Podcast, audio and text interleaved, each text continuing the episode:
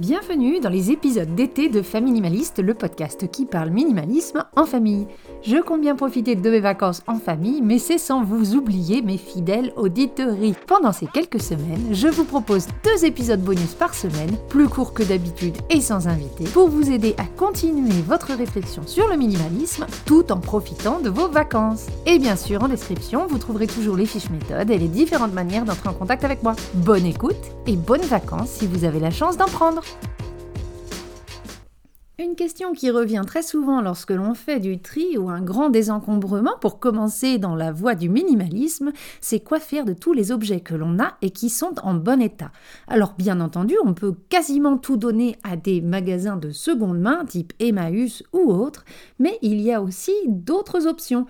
Lorsque nous avons quitté la France pour la Nouvelle-Zélande et de manière encore plus impressionnante lorsque nous avons quitté la Nouvelle-Zélande pour la Suisse avec juste 5 valises et 3 mètres cubes, on a vendu beaucoup de choses mais surtout donné énormément. Et nous n'avons pas donné qu'aux magasins de seconde main, on en a fait profiter tout un tas de structures. Donc dans cet épisode bonus, je vous donne des idées pour vous débarrasser des choses que vous avez.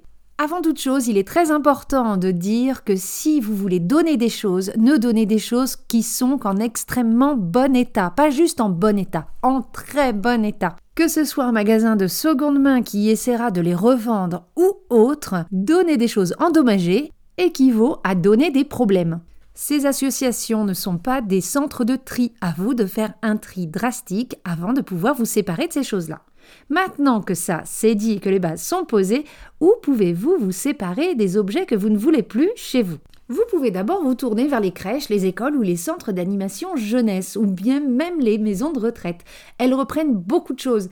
Les jouets, le matériel de loisirs, le matériel créatif, aussi les jeux de société ou les livres. Ils peuvent même prendre des choses comme des grosses chutes de tissu pour certains de leurs ateliers. En ce qui concerne les livres en particulier, vous pouvez aussi tout simplement aller à votre bibliothèque locale, surtout si c'est une petite bibliothèque ou un bibliobus avec peu de budget. Si vous avez des livres en bon état, ils seront ravis de vous en reprendre certains. Nous, on avait un souci avec nos livres en langue française que l'on avait euh, et dont on a dû se séparer quand on a quitté la Nouvelle-Zélande.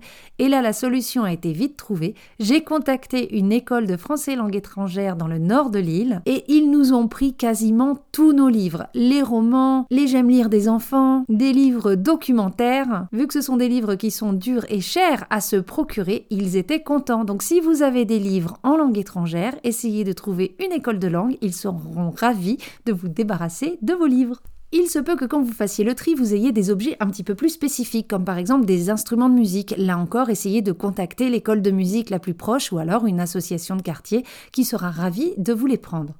L'objet le plus spécifique dont j'ai eu à me débarrasser, ça a été ma robe de mariée. Je n'avais pas envie de la vendre et je n'avais pas envie de la donner à un magasin de seconde main. J'ai trouvé une association qui intègre les personnes en situation de handicap en leur apprenant la couture. C'est une association qui n'a pas un énorme budget et comme on sait acheter du tissu ça peut coûter cher, ils sont toujours à la recherche de grands coupons de tissu. Donc quand je suis arrivée avec ma robe de mariée qui n'a aucune broderie et qui était juste un grand pan de tissu de soie sauvage beige, eh bien ils ont sauté sur le et j'ai adoré leur faire don de cette robe. J'y suis allée en personne et c'était une excellente expérience et ce qu'il me fallait pour enfin me débarrasser de ma robe de mariée qui ne faisait que prendre la poussière dans mes placards. Un des endroits où on a fait le plus de dons avant de quitter la Nouvelle-Zélande, ça a été d'aller voir un centre de refuge pour femmes victimes de violences. Non seulement ce centre en lui-même a besoin de beaucoup de choses matérielles pour accueillir ces familles en grande détresse, mais souvent ces femmes et ces enfants ont quitté leur maison du jour au lendemain et doivent refaire une vie ailleurs. Ils accueillent donc toutes nos vaisselles, petits électroménagers, des vêtements, des couettes, des parures de lit, des rideaux. On a vraiment donné énormément de choses qui étaient en excellent état et ça nous faisait plaisir de savoir que ces choses-là pouvaient aider une famille à recommencer à zéro. Donc voilà quelques exemples d'endroits où vous pouvez donner vos objets de seconde main en bon état. Et il y a plein d'autres endroits qui auraient pu bénéficier de nos dons. Si vous avez un grand nombre de choses dont vous souhaitez vous séparer, pensez aux endroits suivants. Les endroits qui accueillent du public vulnérable, comme par exemple les réfugiés, les centres d'accueil de jour pour personnes en situation de handicap, les centres de réinsertion par le travail, ça ce sera pour tout ce qui va être euh, peut-être outils, matériel de couture ou électronique.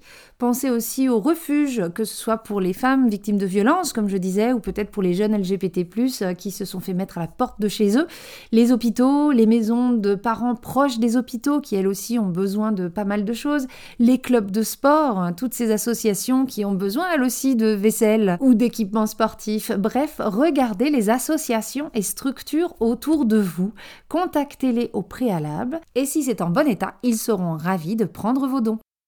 Voilà pour cet épisode bonus. Si vous voulez aller un petit peu plus loin sur le sujet, je vous invite à écouter l'épisode 21 du podcast qui parle de la culpabilité que l'on peut ressentir lorsque l'on fait du tri. Cela vous donnera plus d'idées sur quoi faire avec les objets dont vous ne voulez plus. Et surtout, je parle de la culpabilité que l'on peut ressentir lorsque l'on doit jeter des choses. Je vous dis à très bientôt pour un nouvel épisode de cette série d'été. Si vous avez la chance d'être en vacances, je vous souhaite de très bonnes vacances et en attendant, n'oubliez pas, vivre avec moins, même en vacances, c'est vivre avec mieux.